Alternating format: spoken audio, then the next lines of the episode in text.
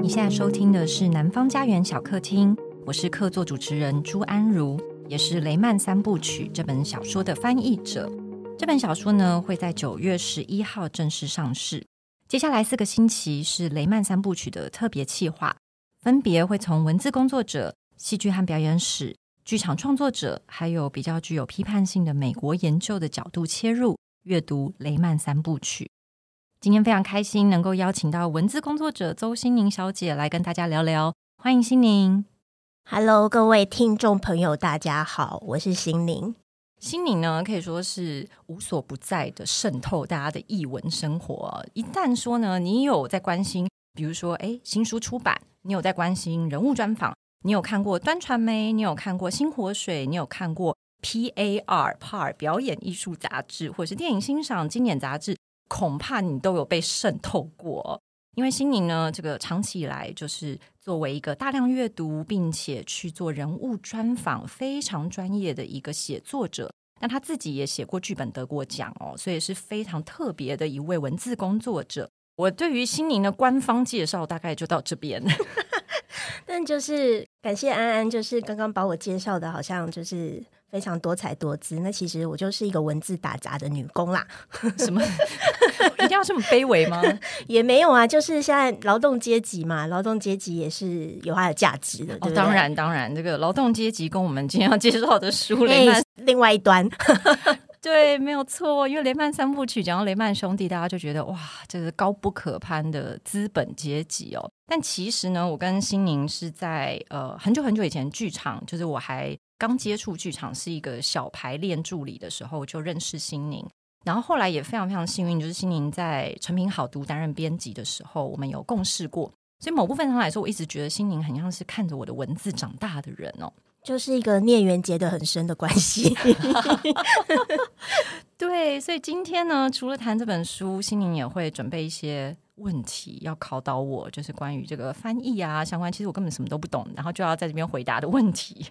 哎，好，让我们开始吧。所以我们就直接来了吗？当然啦，哦，好好好，对啊，就是《雷曼三部曲》这本书，其实我相信很多人看到的第一眼，其实会觉得有一点点害怕，嗯，是，就是觉得说，呃，金融感觉有点艰涩。然后不是每个人都可以懂哦。那我其实之前在跟心灵聊天的时候，就发现，哎，他的阅读也有一个不一样的历程，也是有点类似。一开始觉得，呃，这个，嗯，但后来一读之后不可收拾，是吗？就是我可以老实跟大家招认，呃，其实一开始，因为我还蛮常接到一些试读的的邀请。那但是呢，因为我就是一方面我的本行是跟剧场有关，但其实这几年剧场的出版品在台湾并不是那么的多。那另外一方面呢，就是我这几年大概对自然书写还有跟植物文化的一些采集工作，我大概都是在做这样子的写作，所以通常接到的也比较会是这方面主题的试读。那所以。就安安虽然认识了很久，可是他就是跟我说，哎，他在翻译雷曼兄弟，然后问我有没有兴趣的时候，老实说，我一开始也是觉得，哈，怎么会是我？金融哎，就本身是一个数字白痴加理财白痴，我实在是有一点不太明白，就是怎么会找我来读这个主题。虽然我知道雷曼兄弟他在几年前在百老汇。在伦敦，嗯，都是非常非常话题之作。嗯，那老实说，是我内心深处真的觉得这个题目与我有点无关。我刚刚就说了，我是一个劳动阶级，亿万富翁家族的失败干我屁事。但是我知道，就是安安这几年在美国读，就是他继续进修，然后还是依然在攻读跟剧场表演艺术产业有关的学位。那我知道他竟然就是跳下来翻译这一个听起来非常不得了的文本的时候，我也蛮 shock 的。就是他一方面也勾起我的好奇心，诶，为什么这个本这个演出是多厉害，厉害到就是竟然吸引朱安如跳下来要翻译？所以我大概也是有一点好奇心被勾动，而就答应了。那没想到，其实我心里一直都，而且我一直跟安安打预防针。我说我先读一下，可是我不敢答应你，就是说我我要做接下来的后续的任何的事情，因为我真的很怕我读了读不懂。了解，所以我就一直打预防针，说，哎、欸，我有可能看完之后跟你说 no，就是你可能要找另外一个更专业的人来讲。嗯，谁、嗯、知道我就真的就是 还蛮一发不可收拾的，就就一读就读进去了。嗯、那。这个这个文本真的非常的特别，嗯，对，我们等一下可以好好来聊一下它到底有多特别。一开始哦，这本书大家看到的时候，应该就会被它的分量有点震惊，因为它是一个七百多页的文本。那它的封面呢，在英文版叫做小说，但你打开之后，你会发现，哎，它不太是那种一页印了满满的字的这种形式哦，而是一行一行，简直是有点像诗的感觉。可是想到诗，大家可能又会觉得啊。这这这好像又是另外一种有门槛的阅读哦，但其实它是一个非常容易阅读，简直就像是好像散文那样子的感觉。呃，所以就文体来说，它其实确实是蛮特别的。但我不知道心宁在读的时候有什么比较独特的读的方式吗？或者说你就是很顺很顺的一直读下去，还是中间有一些呃起伏啊？哪边读的比较快，哪边读的比较慢之类的吗？可能等读者拿到书的时候，因为你们可能都是买纸本书之类的，所以你们就会发现刚刚安安讲的这个七百多页。那我个人因为是试读的关系，我拿到的是 PDF 档案，但是也是一个吓坏，因为打开来有五百多页。然后我第一个浮现的问题，对不起，我本人非常务实，我想说天哪，所以这样出版社要怎么印啊？所以出版社真的也要印五百多页吗？后来知道答案是七百多页，而且可能各国版本都差不多是七百多页。因为它是诗歌体，它的断行之处大概就是差不多的。是的，然后我就就是默默的也为出版社有捏一把冷汗，就是一个非常厚的书哦。那可是其实就是一开始看的时候，确实我有被这个分量稍微就是震折一下，想说天哪，我要花多久才能看完？当然就是打开之后发现，对它的断行的，它的形式上看起来像是诗。但是他在阅读的时候呢，并不像我们一般读者对诗的想象，可能你会看到很多很抽象的、很跳跃的意象，很晦涩的一些文字的组合。它并不是哦，它其实非常的叙事，就是它其实就是在说一个故事，只是它断句的方式呢，嗯，如果会觉得像诗的话，我觉得它其实可能更像音乐，更像歌曲。嗯因为他用了非常非常多的押韵、韵脚，嗯、然后还有那个节奏重复的句子，所以你在读的时候其实是很流畅的。嗯、那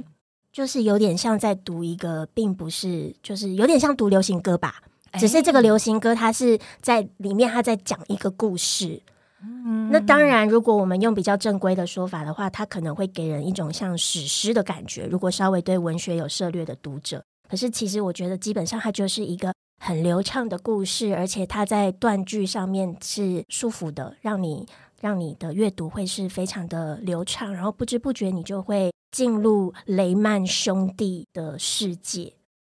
真的是专业读者，真的是太棒了！因为呢，刚刚讲到英文版的封面副标是小说，那原本呢，意大利文版其实是小说，然后斜线 ballad。那 ballad 这个字呢，如果是翻成英文，就会是巴拉歌，就是这个民谣，或者说这样一种呃叙事诗的感觉。那在意大利文呢，就是有人说，哎，其实它不是那么偏重音乐，在更偏重于身体的律动一点点哦。那我觉得很有趣的事情是，这个故事怎么说，然后故事化作一种好像芭乐歌的方式来说的时候，其实非常符合雷曼兄弟家族三代在美国。从十九世纪中期，从巴伐利亚移到阿拉巴马，然后一直到他们到纽约，然后呢，呃，慢慢经手了很多不一样的变迁，到二零零八，砰，一切化为乌有，这样的一个故事，嗯、用一种芭乐歌的方式来想象，其实是蛮有趣的哦。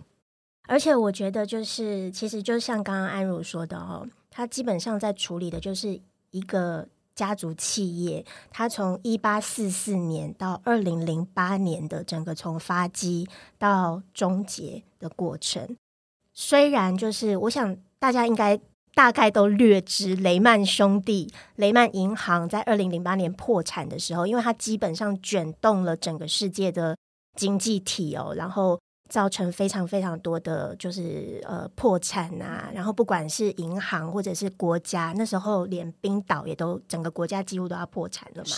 然后一直到不计其数的老百姓，其实也都就是很惨哦，就是到其实直到现在，可能美国都还是在处理这个巨大的问这个经济问题。没错，那它听起来是一个非常庞大的事情，它非常是一个世界的金融的一个结构。但是我觉得这一本书好看的地方是，它不会用这些东西来阻挡对金融没有那么熟悉的读者，它反而直接让你去看最早的雷曼兄弟。他事实上有三个人，这三个人是怎么样在美国打拼哦，从零到有的创造。这个企业出来，直到后来又交棒给下一代。他们的下一代，其实你如果我那时候还有去 wiki 一下，就是他们家族非常的庞大，开枝散叶。但是这个这个故事，它基本上都是集中在每一代的，可能是三个到四个兄弟。没错，对，他其实非常的男性，因为他基本上都是在讲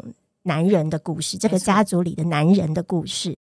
那但是呢？因为他有所聚焦，而且他用了很多很多非常巧妙的、非常赋予想象力的方式去塑造这整个家族不同世代的这些登场的人物，所以你在看的时候，你不会觉得哦，好多人哦，或者是哦，他们经手的产业怎么这么的复杂？其实不会，你反而。呃，会能够很快的，就是我觉得这个是这个作家很了不起的地方，他就是很快的用一个意象或一个形容，让你去抓住那个角色的特质。所以每一个人物形象，在你读完之后，我觉得在我的脑袋中，那个印象都是非常鲜明的。那于是这整个故事虽然这么长，虽然他在讲家族，在讲金融，但他事实上在处理的就是人。嗯，没错没错，每一个这个每一个雷曼。他如何参与他个人的欲望、他的人格特质、他的长处或短处，如何影响跟卷动了他的家族企业的发展，甚至是卷动了整个美国乃至世界经济的发展？我觉得这个怎么讲？蝴蝶效应嘛，是非常惊人的事情，在这个书里面竟然就这样被勾勒出来。是，我觉得心宁真的讲到一个很大的重点哦，就是说。前面心宁先有提到说，其实，在台湾蛮多做剧场的人会知道，是因为这个有一个演出。那这个演出呢，就是因为他也有得了蛮多奖，然后让大家诶先有了第一印象哦。那其实呢，这个文本本身跟表演它就是有密不可分的关系。因为一开始写作这个书的作者马西尼，他就是一个剧场工作者，所以这本书一开始其实也是先在剧场里面发展出来，然后变成了一个文本哦。那我其实也蛮好奇，心宁在读的时候觉得，哎，那我们是把它当做一个剧本在读吗？还是说，其实它也可以，好像不只是剧本，也不只是小说，那那又是什么呢？就是字啊，就是字。我觉得它就是字，然后这些字拼组出非常多有趣的故事。但我其实觉得，我们该不该用剧本来吓读者？因为普遍上，他听说台湾的读者或全世界的读者，可能听到这个文体是剧本，都会惊惊，对不？虽然这个故事呢，它被处理成剧场文本，可是它其实有一个很重要的特点，就是我们想象所谓剧本这个形式，在阅读的时候，你可能就会看到朱安如冒号，然后他说了什么什么什么台词；周心宁冒号，然后他说了什么什么台词。但是这样的形式完全没有出现在这个雷曼兄弟的这一本书里面。它基本上就是一个叙事诗，啪就一气呵成，一口气冲七百页。然后我我其实有看到一个小故事，是后来因为扮演的是那个呃那个英国很有名的那个导演嘛 Sam Mendes，对 Sam Mendes。听说他们第一次拿到这个本的时候，他跟制作人就是打开，然后就很传，就想说，哎，这上面没有写什么人，有多少人，然后什么人要讲什么话，然后他们还去联络这个意大利的这个作家，就问他说，那这个要怎么办？然后意大利作家说。你们想要怎么让谁去讲他，你们就让谁去讲他呀。所以我觉得，就是事实上，他就虽然他被改编为剧本，但是他在读起来并没有那样的形式。那另外一个是啊，我们刚刚也讲到说，我觉得它其实就很像一个长篇芭乐歌，里面讲一个家族的故事，然后它有很多很多音乐性的设计在里面。老实说，我我为什么一开始看的时候被卷进去啊？我大概前十页我都忍不住有一边念，我就是一边看你，我我不知道为什么，就是这个文本有一个力量，就是你看一看，你就很想跟着他念。然后你跟着他念的时候，很奇怪，好像那个人物就第一个登场的是雷曼的长呃亨亨利亨利雷曼，就是家族企业的奠基者。嗯，然后你就觉得好像随着你那个念的那个音那个。节奏或或者是那个文字，它这个形象就慢慢出现了。我觉得这是这个文本非常特别的地方，因为它有一个音乐性，你然后它很多重复，你就会很像 rap 或什么嘛，就是你会想要跟着去念它，去感觉那个节奏。然后我另外也觉得，就是说，因为如果就是你想要，你作为一个读者，你想要确认一下自己是不是一个有想象力的人呐、啊，我真的觉得很适合来找一本所谓的剧本来看。嗯，因为剧本它毕竟就是在一些描述上面，它它不像小说或散文，它有很多的枝节，还有很多周边的描述，所以你必须要一定的调动你自己的想象力去参与这个文本，没错，去想象这个人他是置身在一个什么场景里面说话。一旦你越能调动你的想象力，你阅读这个文本的趣味就会更多。嗯，那这个这个剧本，我觉得就是有这样子的能力。嗯，对。天哪，这说的真是太好了！我的妈呀，因为真的就是，我觉得大家很容易被既定的这个分类给吓到，然后有很多时候是有点自己吓自己。但其实呢，如果你真的细细的开始读的时候，就会发现，哎，这事情没有那么难，或者说这事情其实很可以让你找到另外一种享受的乐趣。那我觉得有趣这件事情真的是太重要了。嗯，但是。安安，我我其实也一直就是很想要问你哦，就是说我刚刚已经讲了我我是怎么样被这个故事吸引的嘛，可是我很好奇，因为你之前跟我说你就是在纽约的时候有去看，然后你看了剧场的作品之后，你就觉得天哪，我想要翻这个剧本，为什么？就是你知道你跳入了一个多大的坑吗？这是一个谜呀、啊！就是我昨天有很认真的回想，因为周星宁呢，他人真的很好，他有先作弊，就是传他的问题给我，然后我昨天就彻夜难眠，就在想这个问题。因为第一个回答就是，我觉得当然跟我在纽约的生活经历非常非常有关，并不只是这本书，因为纽约是这本书的主场景。但事实上，所谓的纽约到底是什么呢？大家从电影里面看到的是很多的摩天大楼。大家可能再往前一点，看到镀金时代的小说、镀金时代的电影，是所谓的上流社会。那到了比较近代的时候，就是很多的观光客在时代广场前面比耶，然后有很多很不一样的所谓呃街头文化也好，或者是说被视为是世界潮流之都，然后有一种好像很呃走在尖端什么之类的印象，全部都会叠在一起。但是呢，我去到纽约的时候。我历经到两个向上跟往下的阶级旅行，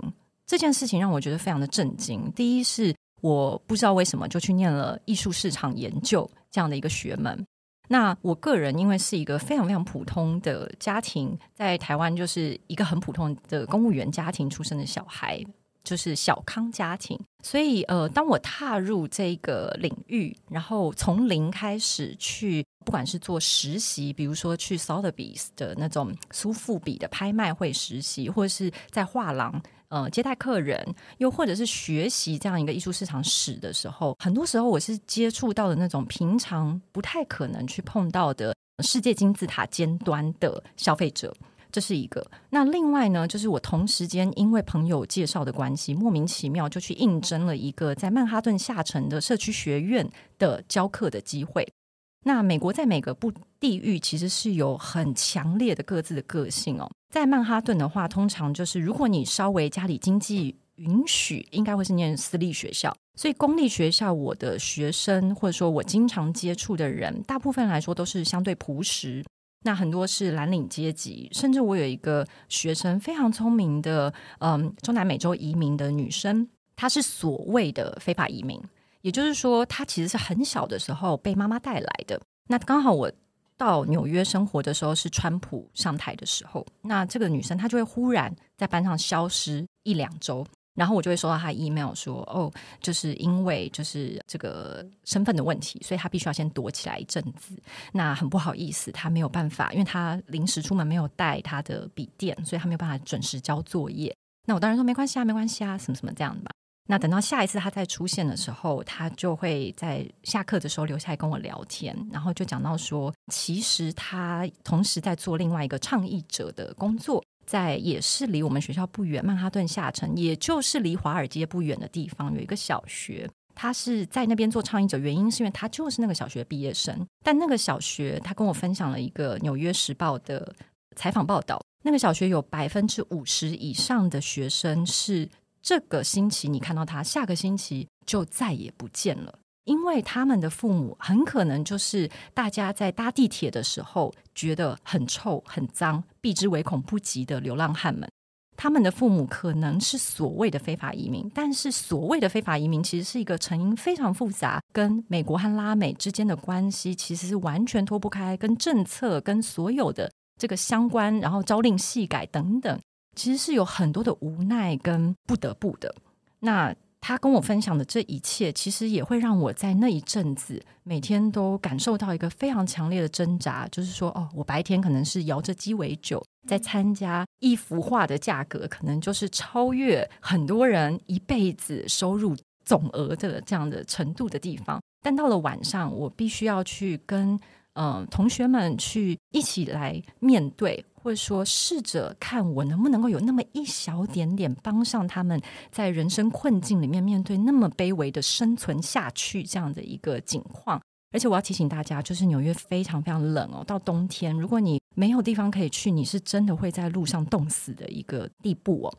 那所以在这样的一个状况下，当我看到这出戏用了一个非常具体的方式，而且呢，其实马西尼他是一个意大利人。他也是一个所谓的 outsider，他并不是美国人或是纽约人，他就是在二零零八年金融海啸之后非常关心这个议题，所以开始做研究，然后开始试着要说这样的一个故事哦。那我看到这件事情，然后他在舞台上确实是神乎其技的表演，这是一个，当然是让我觉得哇，表演上太厉害了。但另外一个，我当然是非常的震惊于说。原来人可以选择这样的题材去创造表演的可能。我的意思不只是说金融这个题材可以被这样说，还包括意大利人其实是可以这样去讲一个以纽约为中心，然后非常纽约、非常美国的故事。又或者是说，我觉得可能也跟我在美国求学的经验对照到我在台湾的成长经验有关。我会一直的去思考，如果是那个小时候在台湾的我。英文很差，而且我看到英文我就会觉得很 惊，我根本不敢看英文，所以我可能会错失看到有这样子一种选择机会的文本。但是看到这样子的一个可能性，这样的一个题材，这样的一个叙事方式，这样的说故事的方式，对于一个喜欢表演，或说喜欢剧场，或者喜欢文学的人来说，他可能在创作和表现上面是可以有一些刺激的。是可以有对题材的选择更宽广的想象，就是不会再看到金融就觉得呃呃呃，no no no，这不是我的领域，不会的，因为你会在里面发现，没有，这到最后都是人的故事。那如果你是一个愿意深刻观察人，愿意深刻去体会人在做什么，在线人在做什么，那非常有可能，其实你可以更试试看把触角打开。那既然就是我已经废话太多时间，那我们就稍微休息一下。然后呢，其实呢，这一系列也非常非常荣幸可以再邀请到两位我的非常好的朋友，一位是配音员陈彦君先生，他配过雷欧利，然后他也配过三井寿。我们都觉得，就是朋友间都觉得他的表演成就已经远超过我们大部分的演员了。好，我们请到陈彦君先生呢来帮我们配音，就是选读雷曼这个小说里面的一些段落。那另外一位是郑颖珍，那郑颖珍也是非常非常好的演员，尤其在声音表演上面有很大的琢磨跟研究哦。那今天的这个选段会是由陈彦君为大家带来一小段，在书比较前面，就是第一部，就是刚刚提到这位亨利先生，他刚到纽约，然后非常的彷徨，然后就跑去找了一个有点像算命的，或者说就是看到未来的这种感觉，但他其实是个拉比，就是犹太教里面非常重要的神职人员哦。那我们就一起来先听听看。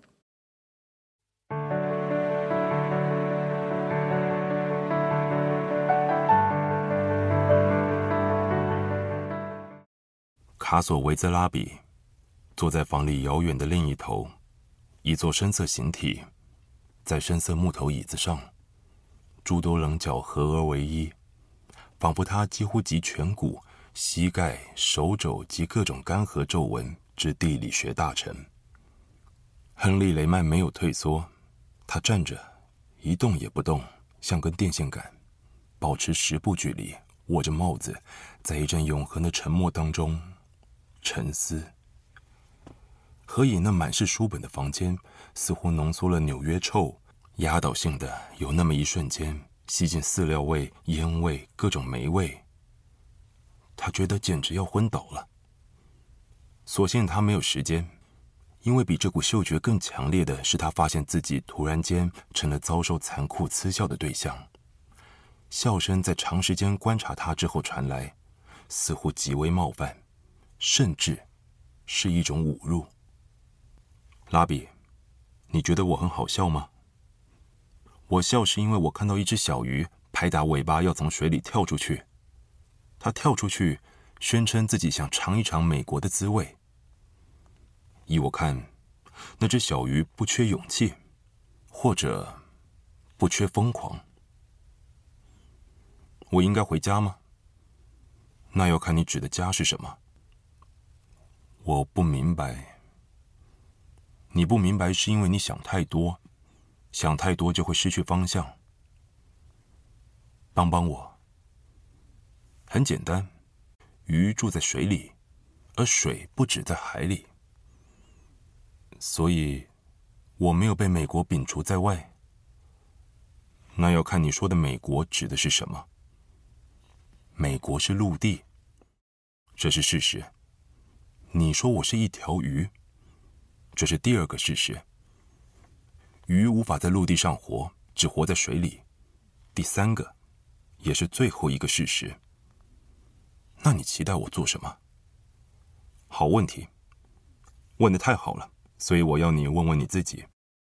拉比，鱼不问问题，鱼只知道要怎么游泳。那现在我们要开始想，鱼只知道要怎么游泳。它不能假装自己会走路。我们这只鱼可能有点疯狂，不是因为它想尝一尝美国的滋味，而是因为它想要离开水来达成巴鲁克哈希姆。如果这只鱼从广大的海洋抵达了纽约，然后从大海前进到河川，从河川到运河，从运河到湖泊，从湖泊到池塘，那我问你，实际上，这只鱼不就游遍了美国所有地方吗？没有什么能阻止它。水流向每一处，这只鱼只要记得它活在水里，它一旦离开水，就是死路一条。好的，卡索维兹拉比，但我的水究竟是什么呢？你不是才说鱼不问问题吗？够了，你已经耗尽所有你应得的注意力了，现在让我休息，在我死前。我的时间所剩无几，你已经无偿拿走了一部分。其实，带着敬意，容我献上一小笔捐款，为你的圣殿。鱼没有钱包，带着钱他们会沉到海底。出去吧。最后一个问题，拉比，拜托。美国这么大，你建议我去哪里好？你能游泳的地方。随着这些话。亨利·雷曼发现他已经回到街上，困惑，而且比之前更闷闷不乐。唯一确定的是，拉比从不把话说清楚，向他们至高无上的那位学的。与其自我解释，还不如放火烧了荆棘的那位。而这是你要去自行体会的。同时间，一场异常的暴风雨正在纽约蓄势待发。但老实说，一个雷曼家的人。离开巴伐利亚的松树林，一路来到美国，到头来还要铲雪，改变，亨利，改变。所以，至少这件事很清楚，不管他去哪，他还不知道究竟是哪，那里肯定会有许多温暖、许多光亮，许多阳光。伴随这个想法在他脑中浮现，他一边咒骂美国的冬天，一边扣紧外套围住脖子。毕竟，人需要穿衣服，跟需要食物一样。好哦。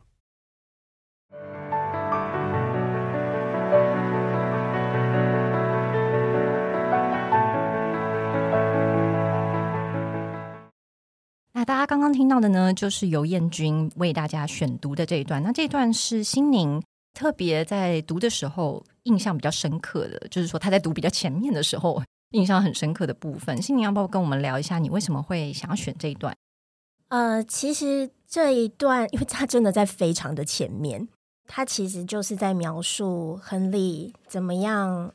从巴伐利亚搭着船，在船上度过日日夜夜。然后，那个一开始就非常生动的这个作家，他非常生动的描述他在船上的那些五感的感觉，比如说很臭，嗯、然后晕船啊，或者是那些身体的不适啊，然后以及初次抵达的时候，我想很多人都从电影看过那个画面哦，铁达尼号之类的都有演过，嗯、那个船怎么样开进纽约的那个港口，然后船上的人就看着这个未来，他可以大做美国梦的这个。城市，然后就上岸了。那上岸了之后，其实一样，就是我觉得他前面都是非常身体性的叙述，亨利怎么样融入，或者是无法融入他在异乡的生活。嗯嗯、那他为什么来这里？他为了要找钱赚，是。可是他不知道要赚什么。那身边所有的人都在做跟鱼，因为在港口嘛，嗯，都在做跟鱼有关的行业。他全身都是鱼腥味，但他觉得不是这个，不该是他做的事。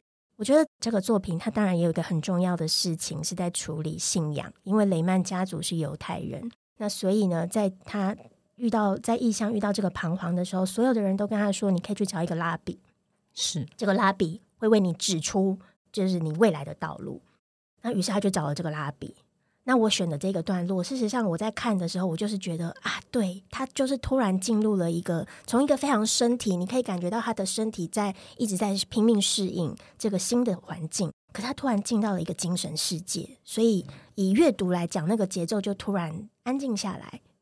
可是安静下来之后，事实上它是一个更大的扰动，因为你会看到我们刚刚听到的，就是这个拉比跟亨利的对话，其实就很像叠对叠哦，嗯。我我问你问题，结果你用另外一个谜回答我。那你我我问你说我要去哪里赚钱，我应该要去哪里？然后你都不直接回答我，你一直说我是鱼，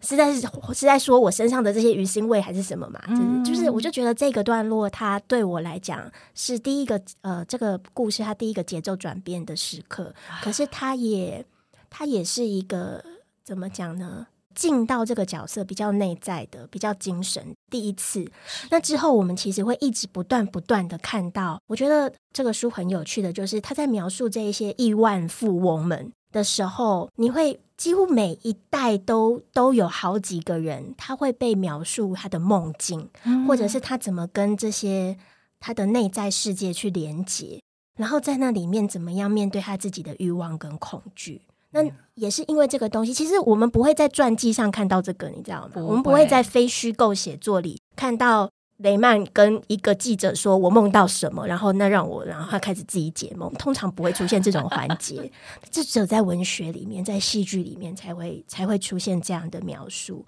所以对我来讲，就是整本书里面这种跟内在、跟精神呃对话的时刻，其实我都还蛮喜欢的。是我也是深深的感受到这件事情，因为曾经有朋友问我说：“你为什么不翻非虚构的雷曼的故事？而且台湾也没有这样的书籍，那我为什么要去看一本虚构的雷曼的故事？这样子哦？”那我那时候并没有马上回答，然后我其实也不觉得我有一个特别好的回答，但我就是觉得哦，在翻译过程里面，当我去对照说非虚构的记录是怎么样，然后去看见或者说去猜想。嗯，马西尼到底是怎么样从这些所谓的历史资料，或者是说实际发生的事情，去找出他怎么样改变人物的个性，去说出一个他认为更本质，或者说某方面来说也许更真实的一件事情的时候，我会感觉到这件事情其实是有它很大的意义在的，因为那个意义是包括我们怎么去想象历史。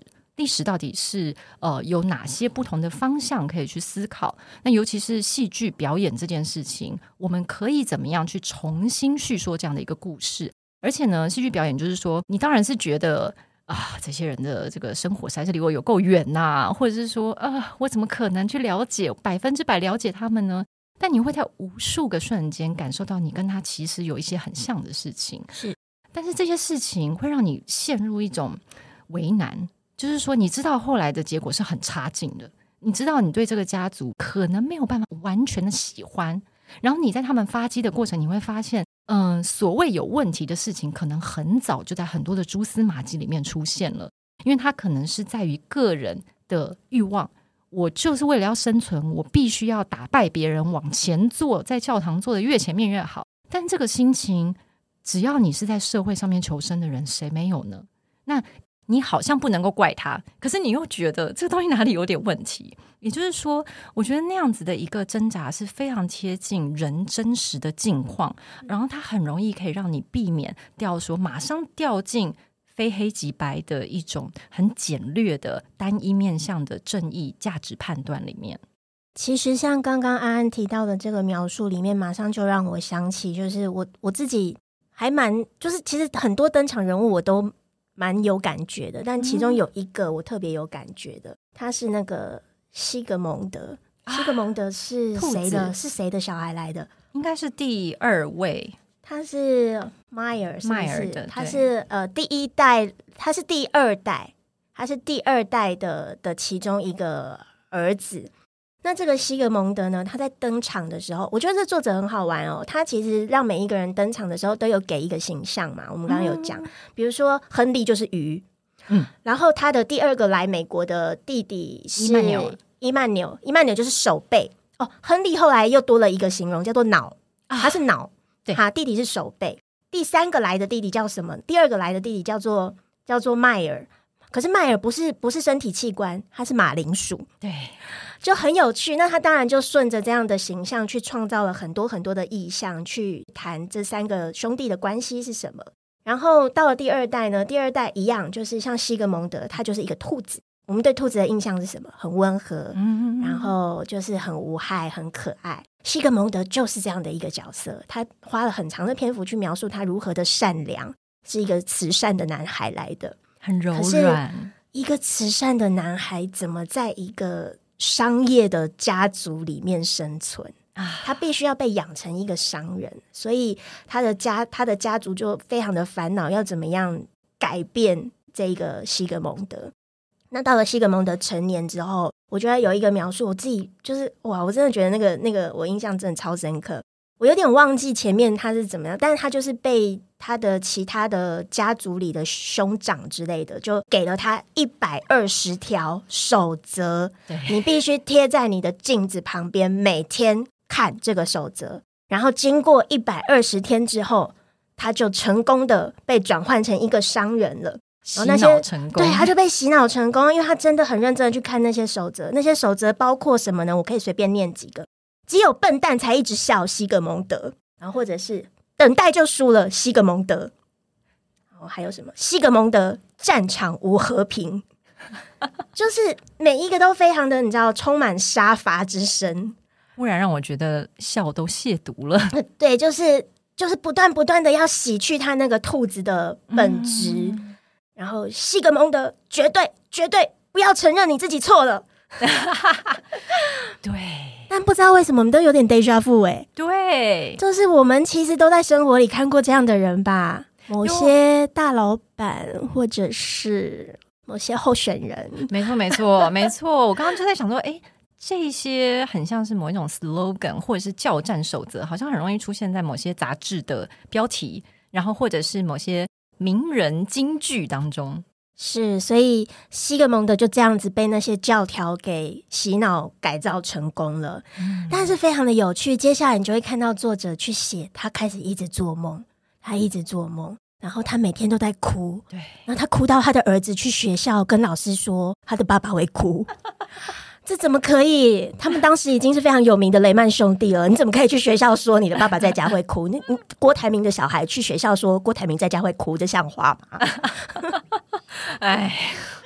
大概就是这个意思。所以我觉得他在这样的人物描述上是非常非常的精彩的。啊，讲到会哭这件事情，真的是让人觉得非常的，因为它里面包括泪水这件事情，又牵动了下一件事情，是雷曼家为什么去投资戏剧？因为他去看戏，他可以名正言顺的哭，他可以掉眼泪。然后他还中间有提到说，哦，他们曾经试过，就是呃，因为要这叫什么布瓦诺嘛，所以呢，他们必须要去参加很多人的葬礼去致意。然后他们试过用这样的一个机会，但是诶，没什么用这样子哦。然后，所以我就觉得哇，他这个写的方法其实是非常紧密的，把个人的家族史里面的个人去交织到说，到底这个企业的发展跟呃美国当代近当代的这个整个资本的发展，它其实非常紧密的把它扣在一起。是，就是那当然，因为这个是一个文学创作嘛，所以他用一个非常可能是虚构的方式哦，从个人的梦，一个企业家的梦。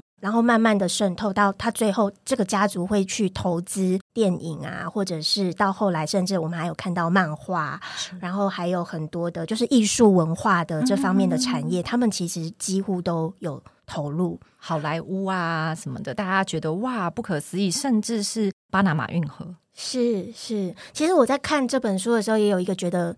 那个叫什么，不是细思极恐，是不用细思就会极恐。就读完这本书之后，我突然意识到，雷曼家族基本上它是铺天盖地、无孔不入的去参与了整个美国的，不管是经济或者是文化，其实美国人的生活都是都有他们参与的痕迹。我觉得这件事情。真的蛮可怕的，一个企业家的的这个影响力就是这么的大。那当然还包括刚刚安如讲的巴拿马运河，然后它里面也提到说，其实事实上他们透过那个农作农作物产品的这些进出口哦，他们其实也干涉了中南美洲的政治。那还有包括就是第一次世界大战，也就是战争，战争永远是最好的生意。没错，因为雷曼兄弟这个呃书里面可以很明确的看到一件事情，就是每一次的灾难、每一次的危机都会被他们化为某一种转机哦，就是好像诶，他们家一方面是幸运，一方面是非常懂得运用这样的机会，然后呢，把手伸得越来越远，然后渗透的越来越细。那某个程度上来说，我记得我那时候嗯去看在纽约的演后座谈，就是呃 Sam Mendes，还有英国的，就是改编这个剧本的剧作家，还有就是 Park Avenue Armory 这个剧院的负责人，他们三个对谈呢，就是讲到说，犹太人作为一个外来者，他们其实本来是好像是哦，我要慢慢融入所有所谓的美国。但你在这本书里面，你看到的并不只是融入，而是他们就成为甚至形塑了所谓的美国文化，他们成为了这样的一个中流砥柱，好像在某个程度上，这个转变也变成是让人不用细思就很恐的一件事情。是啊，而且其实美国就是全世界的老大哥嘛，所以基本上我们说他行塑美国的时候，事实上他也行塑了整个世界。完全就是，而且我相信，对于呃台湾的读者来说，这个里面有非常多的关键词，或者是呃一些关键的商品哦，可能对大家来说都非常的熟悉，因为大家对美国文化其实是非常了解的哦。那比如说，你希望我接的梗是？哎，对对对，没有没有，我只是随意讲讲，就是包括，因为它里面讲到《金刚》这个电影。电影的部分，对，然后像比如说《金刚》，就是属于我从来都没有看过，但我完全知道他在干嘛的一部电影。就是为什么我会这么知道呢？这真的是非常不可思议的一件事情。但是你就知道，哦，他这个强势文化的某一种渗透吧，或者是说他怎么样让这件事情变成强势，是不可思议的。因为我真的从来没有看过，但我完全，你一想金刚，我完全有那个画面，然后完全就是知道，哦，那个很大的黑黑的野兽。然后攀在帝国大厦，我还会很细致的有帝国大厦的这个形象，然后有一个很小很小的金发美女，我觉得这是很不可思议的一件事情。是，其实我读到这边的时候，因为这个好像是他的第三代了吧，Robert Bobby，嗯，Bobby 雷曼，他作为事实上他也是雷曼家族最后一个真的参与雷曼兄弟事业的，怎么讲血缘有血缘的人，因为在。芭比死了之后，他是在一九六九年过世的。其实一九六九年他过世之前，他就把就是没有血缘关系的人纳入来作为公司的管理者以及董事。我记得芭比好像没有小孩，对不对？没有，还是没有子嗣的嘛。所以他过世了之后，基本上雷曼兄弟虽然还是一直维持到二零零八年，但其实后面你看一九六九到二零零八这段很漫长的时间，基本上都是由外人在管理雷曼兄弟了。那事实上，其实这个故事差不多，也就是到芭比就是跳着妞妞舞，对他的高龄高龄过世之后，基本上这个故事就停了。所以我觉得这也是这个故事很有趣的地方。你以为他要把重点摆在雷曼兄弟是怎么倒的？他倒的那几天，大家就是是怎么样兵荒马乱，然后世界恐慌，然后金融风暴？没有，他其实是停在很久之前，也就是雷曼的最后一人。当然，他们家还有很多其他的人啊。就雷曼的事业体的最后一人过世之后。好，我先倒回来讲，就是这个芭比呢，她就是因为她非常的喜欢艺术，她从年轻的时候就到处收藏艺术品。那到她的就是成年，她开始正式接管家里的事业之后呢，她也以事客观事实来讲，就是雷曼家族开始参与就是涉足电影。那时候好莱坞已经开始就是风起云涌了，对对对对对。那我觉得里面这个。我看到他在描述金刚的那个桥段的时候，我真的看得非常的开心，因为我自己是一个很喜欢看电影的人。然后金刚的版本我看过，我我去电影院看过二零零五年，就是《魔戒》的那个导演 Peter Jackson 的那个版本。嗯、那我后来还有在线上，并没有全部看，就是看一些就是之前的，因为金刚的首演是在一九三三年，嗯、也就是我们的书里面 Bobby 他们就是雷曼家族投投资了这个第一版。金刚，再来就是一九七六年的时候，还有一个重演版本。那再来就是二零零五年的这个版本。那为什么我觉得这样的一个，其实，在书里面啊，好，书里面的描述是这样：芭比他就去看了首演，可是呢，他在电影院里面睡着了，嗯，他就梦到了一个他自己版本的金刚。然后这个这个作家他就在里面叙述了，就是芭比怎么样把自己带入金刚这部电影里面，和其他人共演属于他的金刚。芭比自己就是那一个金刚，就是金刚芭比。然后那个金发美女是谁呢？叫做 Bank，银行。嗯、金发美女是银行。然后这个电影就是在描述，就是有一个利欲熏心的电影导演，他想要去荒岛上面拍片，然后呢就遇到了金刚的故事。那这个利欲熏心的导演呢，就是当时他们家族里面一个。非常精明、数字头脑非常好的一个家族里的兄弟叫做亚瑟，所以这个导演就由亚瑟扮演。然后你会看到他的那个那一段描述啊，就是芭比他他自己版本的金刚，基本上跟电影如出一辙那个情节。然后到最后一样，芭比爬到就是帝国大厦上面，然后被打死这样，然后是死于他是因为 Bank 而死这样。嗯、对他就是。他基本上就是在致敬电影版本，然后重说了一次，只是是由雷曼家族里的人去演。然后我觉得非常的有趣，是因为我后来查了一下，一九三三年演出的这个金刚，它很妙。因为为什么电影里面，为什么芭比那个时候会投入这个电影的事业呢？因为当时美国已经经历了经济大恐慌，一九二九年，这个是一个非常非常重要的事件。然后一直到整个经济大恐慌，就是那时候就死了很多人嘛。如果大家有印象的话，我随便举一个《铁达尼号》里面那个 Rose，她本来要嫁的那个企业家，她就是因为在经济大恐慌，她破产了，结果她也跳楼死了。是哦，那时候有很多的银行家都是这样跳楼死掉。然后在我们的书里面也有描述。那雷曼虽然熬过了这一切，他们没有破产，可是他必须要重振他的事业，所以芭比想到的方法就是我们去投资电影。而一九三三年恰好就是经济大恐慌到一个段落了，美国经济要准备开始复苏了，然后有了一个这样的金刚的电影，所以它事实上它是有某个历史标志的标志性的。是，所以我觉得作家就是他找到这个这个怎么讲，以客观事实存在，可是事实上它里面又有一些象征意义，然后去做了一个这样子的，就是这样的一个改写，我觉得非常非常的有趣。嗯。嗯嗯，没错没错，完全就是这样哦。然后在这本书里面，其实有很多像这样子的例子，非常值得大家稍微的留心一下、看一下，然后感受一下哦。因为呢，其实里面很多事情都是稍微提到一下，然后或者是说，哎，他借来作为一个譬喻。那我觉得譬喻这件事情其实非常有趣哦，就是说它在里面好像只是一个象征，但如果说呃读者读到觉得诶被勾起了兴趣，再往后面找的话，它其实像是给了你很多的线索，然后你可以往后看到，诶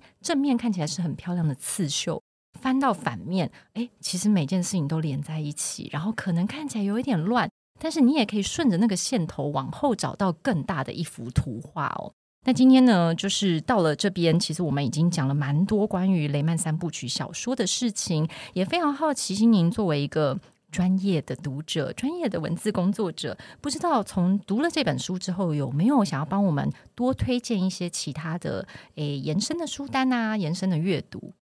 因为我刚刚说了，我就是一个金融白痴嘛，就是虽然我对经济学有一些兴趣，但实际上我的涉猎并没有那么多。然后，所以就是在想要推荐什么书的时候，我一开始有点苦恼。但我突然发现我的架上有一本我多年前买的书，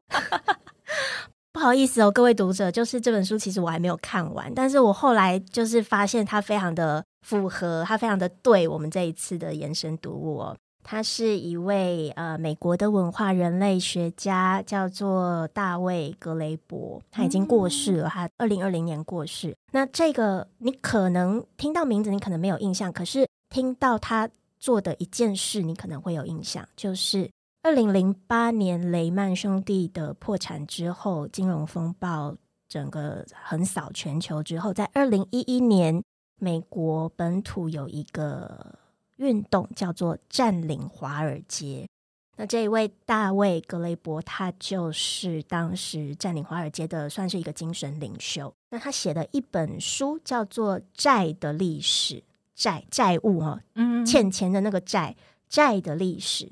那当然，这一本书它确实就是基于美国历经了金融风暴这样的一个背景之后所写出来的。不过呢，呃，它并不是从一个经经济学的角度，因为我们刚刚说了嘛，就是那个格雷伯是一位人类学者，所以他反而是从人类学的角度，在书里面呢有非常非常多的故事、神话，然后各个民族的一些文化，他们怎么看待所谓的欠债啊？要怎么样？我们通常欠债后面都会想要接还钱嘛。可是格雷伯他其实这本书开宗明义就告诉你说，欠债还钱是一个被发明的概念，它并不是理所当然的。事实上，债务这件事情是一个在人际的社群关系里本来就会存在的一种行为。那它是怎么样后来变成债一定要还钱？而这个钱它又衍生出非常非常多的问题，包括我们在雷曼兄弟这个。故事里面看到的，就是因为货币的发生。当货币一旦发生之后呢，呃，它其实就不是以物易物了嘛，而是一个金钱。嗯、那金钱去换金钱的时候，事实上钱滚钱这个事情就会带来很多很多的呃有趣的故事。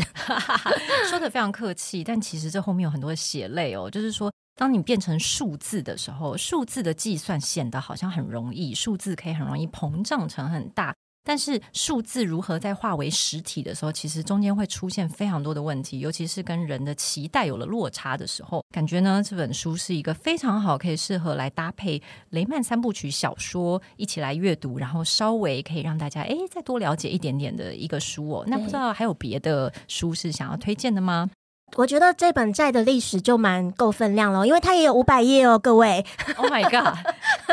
五百页加我们的雷曼兄弟七百页，有一千两百页哦。你可以算一下，你平均每天可以读多少页？好的，今天呢，真的非常非常荣幸哦，可以邀请到心宁，而且我们也很久没有就是好好的针对一个主题聊天，所以感觉非常的尽兴。不知道心宁最后还有什么很简单的一两句话想要跟大家分享，如何推荐这本书吗？推荐这本书吗？我其实就是希望大家看完之后，哎，剧场圈的朋友们要不要考虑一下来扮演一下这个作品？我好想看哦！这算是敲碗吗？读者敲碗，就是当然看这本书，然后看完之后有没有一些扮演的可能？这样可以，我们就可以在台湾看到，就不用出国朝圣了。哦，这样子，嗯。